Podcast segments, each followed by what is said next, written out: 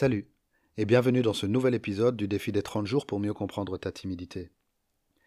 C'est déjà le treizième épisode, et c'est certainement celui qu'il ne faut surtout pas rater. Aujourd'hui, je vais te donner la clé la plus importante et la plus efficace pour sortir de ta timidité.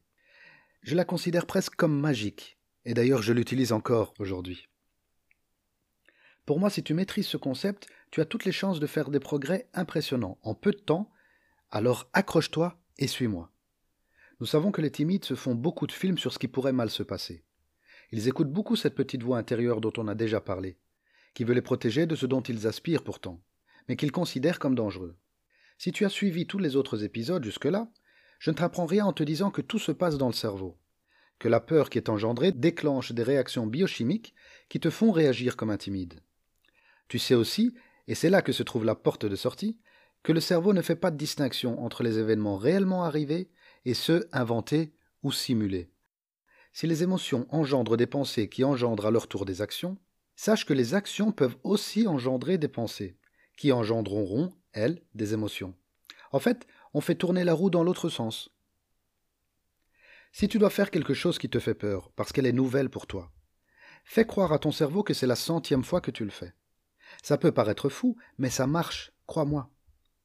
Les Anglais disent fake it until you make it qui peut se traduire par fais-le jusqu'à ce que tu le fasses, ou encore fais comme si jusqu'à ce que tu le deviennes. Pour te partager mon expérience, moi par exemple, j'ai appris ce concept il y a une dizaine d'années maintenant. À ce moment-là, j'avais été engagé pour évaluer des étudiants sur leur lieu de stage. C'était pour moi un vrai challenge, tellement je n'étais qu'au début de mon travail sur mon estime de moi et mon syndrome de l'imposteur.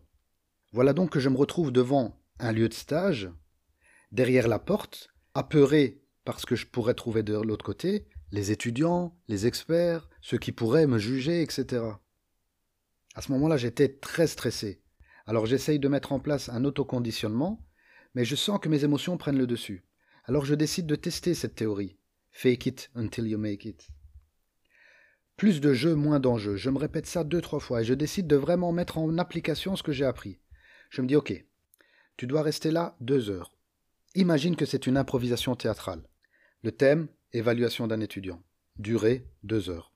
Alors cinq, quatre, trois, et avant un, j'entre dans la pièce.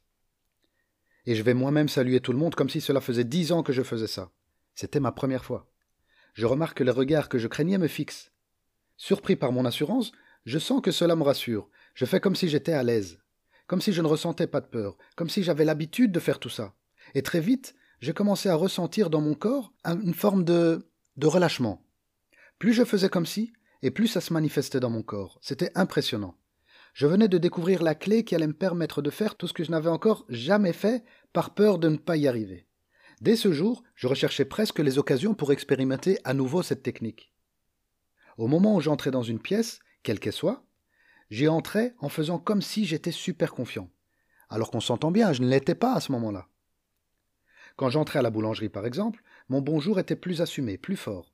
Quand j'entrais dans le métro, je regardais d'abord qui s'y trouvait, au lieu de regarder que mes pieds. Quand je devais téléphoner, pareil, je faisais comme si ce n'était pas un problème pour moi, et je me lançais même des petits défis, comme par exemple décrocher un sourire à toute personne à qui je m'adressais, aussi fermée et froide soit-elle. Je m'obligeais à la faire sourire.